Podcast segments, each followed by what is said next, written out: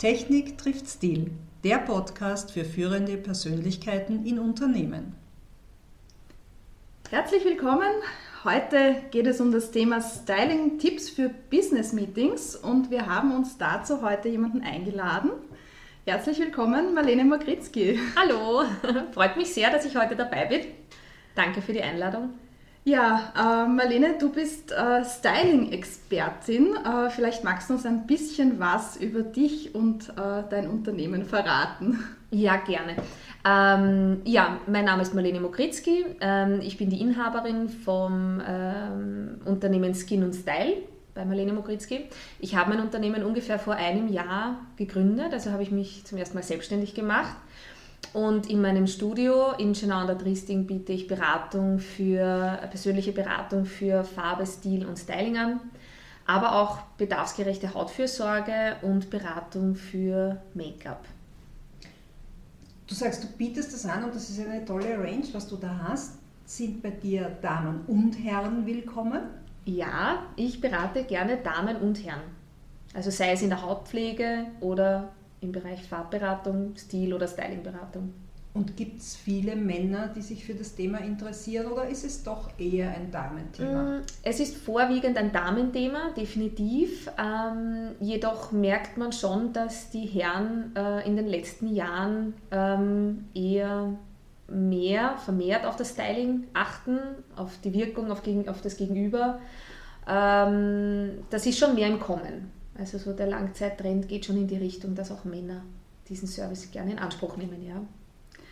Ja, warum ist es denn eigentlich wichtig im Business auf sein Styling zu achten? Hm.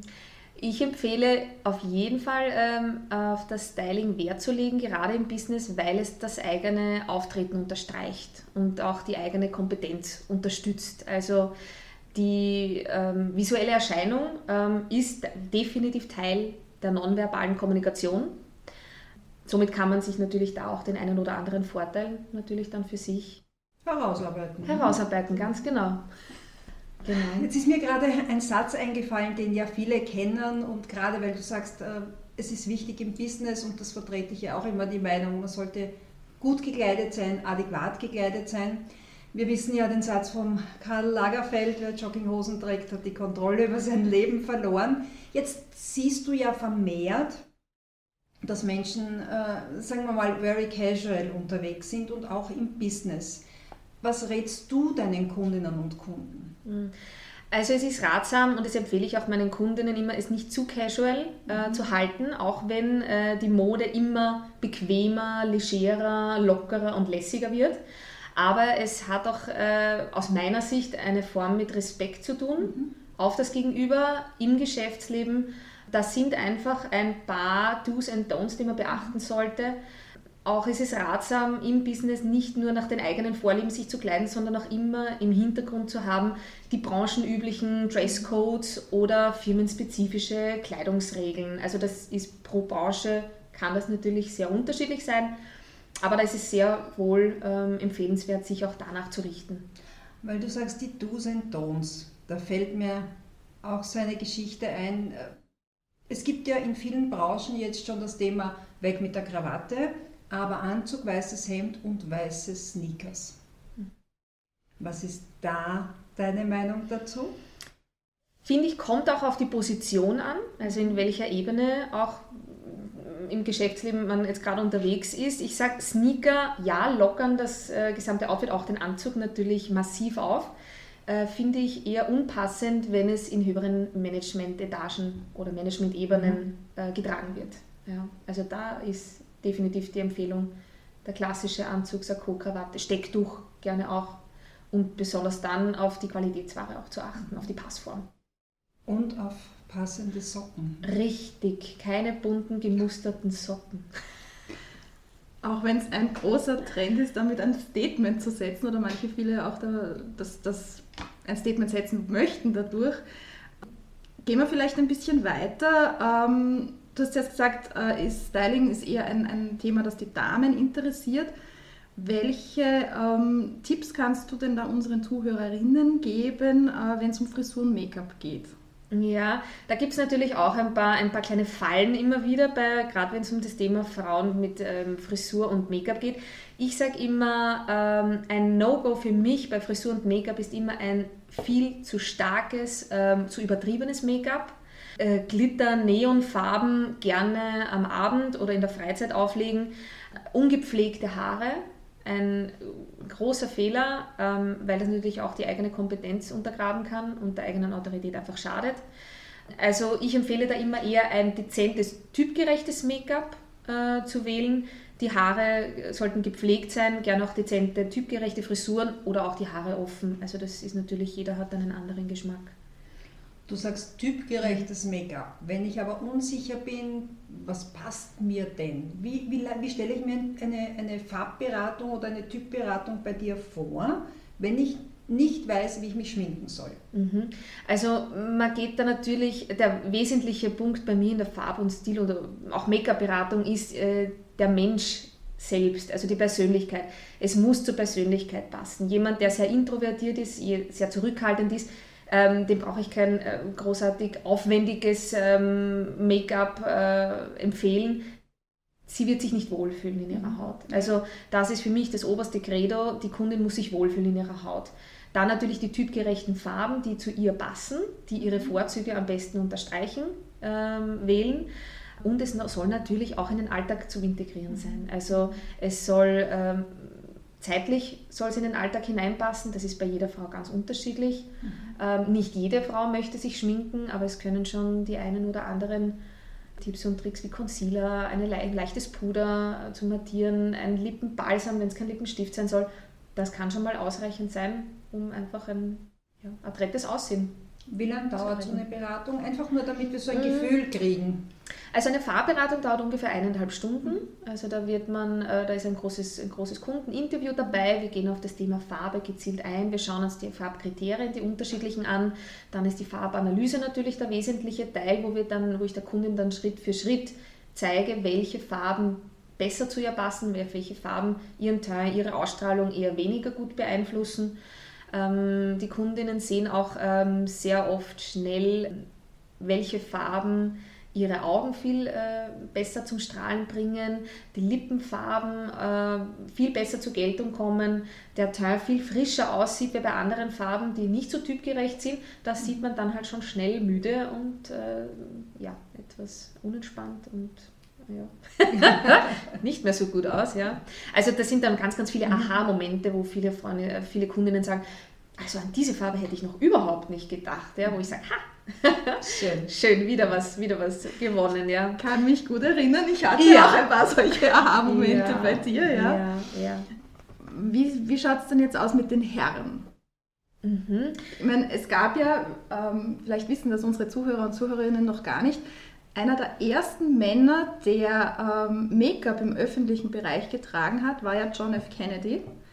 Ähm, der hat ja dadurch auch sein, äh, sein, sein finales Interview oder diese, diese Diskussionsrunde, die er eben hatte vor der ersten Wahl, definitiv für sich entscheiden können, weil sein ähm, Kontrahent kein Make-up getragen hat. Die Scheinwerfer in diesem Fernsehstudio waren sehr heiß der hat natürlich geschwitzt und der JFK hat sein Make-up, äh, war total matt und das hat natürlich dann ähm, die Zuseher von diesem, von diesem, von diesem Diskussionsrunde, ähm, die haben das dann natürlich als ähm, Unsicherheit des anderen gewertet und er mhm. konnte da, also JFK konnte da ganz viele Punkte für sich sammeln. Wie schaut denn das heute jetzt aus?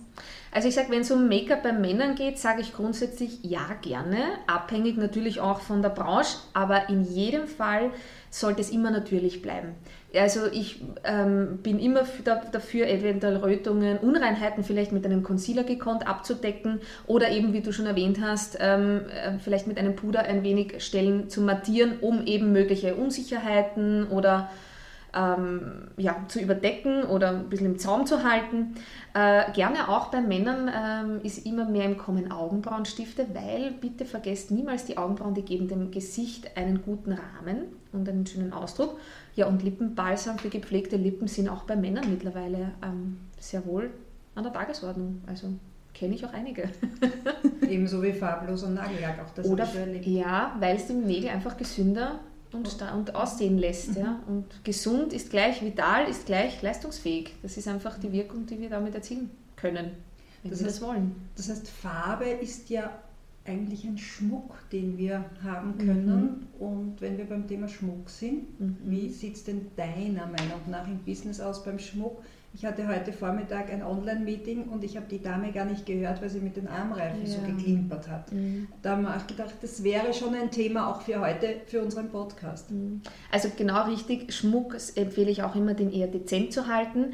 Ähm, auch nicht viel eben baumelnde, klimpernde, ähm, klimpernden Schmuck zu tragen weil die Seriosität ganz schnell Konkurrenz auch durch diesen verspielten Aspekt von baumelndem oder hängendem Schmuck an Ohren oder ähm, bei, bei Ketten bekommt. Ich empfehle auch immer ähm, Frauen mit eher voluminöser Oberweite, empfehle ich davon, ähm, rate ich davon ab, Ketten, die darüber hinweg baumeln, mhm. weil auch das eher der Ästhetik dann schaden kann. Ja. Bei Ringen zum Beispiel empfehle ich auch immer gerne so ein bis zwei Ringe, dezente Ringe an der Hand sind eigentlich ausreichend. Mhm. Das sage ich immer, weniger ist mehr. Mhm. Gerade die baumelnden Ketten, die können genau. sehr leicht von den eigentlichen Kompetenzen ablenken. Ablenken, richtig. Gerade auch wenn es geht um Online-Meetings oder Videocalls. Also nichts störender ist eben, wenn das die Kette permanent ans Mikrofon knallt. Mhm. Oder an die Tischkante. Genau. Jetzt haben wir das Thema Schmuck kurz ähm, gehabt, wir haben uns über das Make-up unterhalten. Was wir noch nicht so ähm, beleuchtet haben, ist, welche Farben oder Muster sollte man im beruflichen Kontext lieber im Kleiderkasten hängen lassen? Mhm. Also im, empfehlenswert im Business-Alltag sind auf jeden Fall Basisfarben wie Blau, Blautöne, Grautöne, äh, Schwarz, Weiß, Beige-Töne, weil die einfach ruhiger und zurückhaltender in der Wirkung sind. Muster wie Animal Prints, also Leo und Schlange und Zebra, genauso wie Fellimitate oder, oder Strassapplikationen sollte man besser zu Hause im Kleiderkasten lassen oder eben dann in der Freizeit vielleicht dann eher anziehen. Die sind im Business einfach fehl am Platz. Ja, also Farben wie Neonfarben zum Beispiel ähm, sind auch nicht empfehlenswert. Also alles, was zu grell, zu schreit, ähm, nur in homogenen Dosen einsetzen. Ja, wir waren jetzt gerade beim Animal Print, da fällt mir die lange Giraffe ein. Wie schaut es denn aus mit Ausschnitten für kurze und lange Hälse? Weil auch da gibt es ja durchaus Unterschiede in unserem Körperbau. Genauso wie kurze und lange Beine. Was kannst du unseren Zuhörerinnen und Zuhörern dafür Tipps mit auf den Weg geben? Ähm, das Thema kurzer Hals, langer Hals ist natürlich ähm, ja, gerade auch interessant, wenn es um, um, Videokonferenzen geht. Also es gibt natürlich da schon ein paar Styling-Tipps äh, oder Styling-Tricks, wie man dem ein bisschen entgegenwirken kann. Also wir reden da immer von dem optischen Entgegenwirken. Das heißt, wenn ich zum Beispiel jemanden habe mit einem recht kurzen Hals, empfehle ich auch immer gerne weitere offene Ausschnitte, wie zum Beispiel den V-Ausschnitt beim Revers, gerade wenn es um Sakko oder Bläser geht, empfiehlt sich da immer auch ein langer, ein langes Revers. Das streckt optisch den Hals, das verlängert den Hals einfach optisch. Oder bei den Damen auch gerne gesehen ähm, Ausschnitte, die in Falten gelegt sind, wie so der, man sagt auch Wasserfallausschnitt zum Beispiel dazu. Also das kann einen kurzen Hals optisch eine Spur verlängern und wieder ein bisschen so in die Balance zurückbringen. Ja. Auch kragenlose Jacken zum Beispiel sind da sehr, sehr gern gesehen. Bei äh, Damen oder Herren mit einem verhältnismäßig langen Hals empfehle ich auch immer stehende Kragen, sind das sehr ähm, stilvoll und sehr geschmackvoll. Also ein hoher Kragen, ein Rollkragen, Stehkragen zum Beispiel. U-Boot-Ausschnitt zum Beispiel, mhm. also alles, was irgendwie so ha halsnah getragen wird, auch halsnahe. Schals, Tücher, gibt es alle möglichen. Dann hätten wir noch das Thema Schuhe. Äh, es ist ja durchaus, man sieht es ja immer in Film und Fernsehen, dass die Damen in den diversen Büros den ganzen Tag mit hochhackigen Stilettos rumgehen. Äh, ich denke mir sicher, einige Zuhörerinnen werden mir jetzt zustimmen, den ganzen Tag hält man das schwer aus. Was ist da eine Alternative? Die Schlapfen unter dem Tisch bereitstellen, die flachen. Aber nur, wenn es keiner sieht. Wenn es keiner sieht.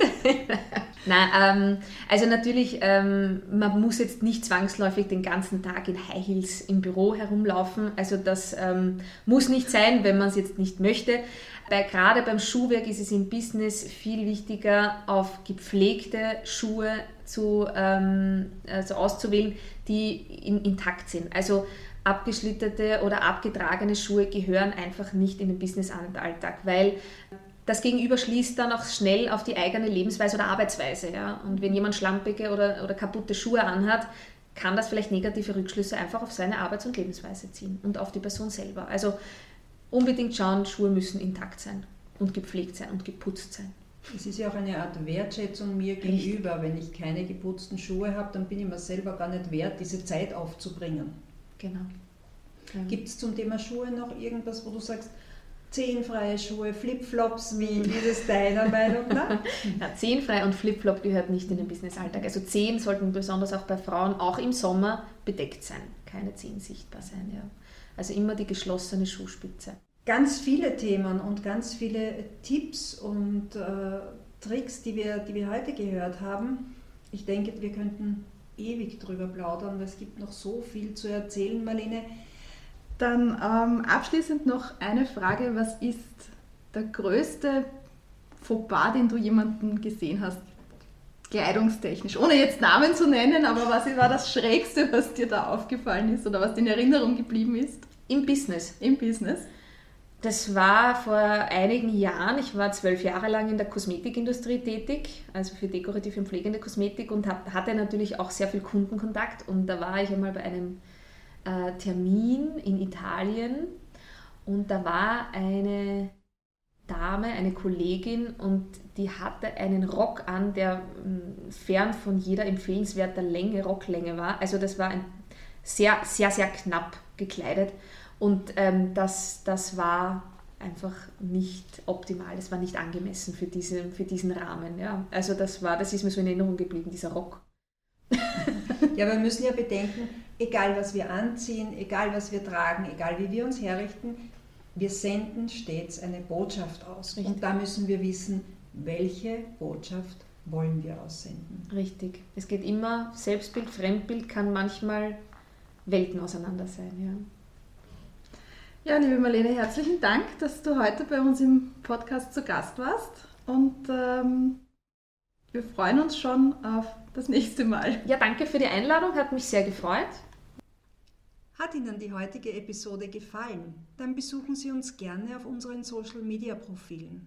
Sie finden uns mit Technik trifft Stil auf Facebook und Instagram sowie mit unseren persönlichen Profilen auf LinkedIn. Eine ausführliche Zusammenfassung dieser Episode lesen Sie auf unserem Blog www.techniktriftstil.at.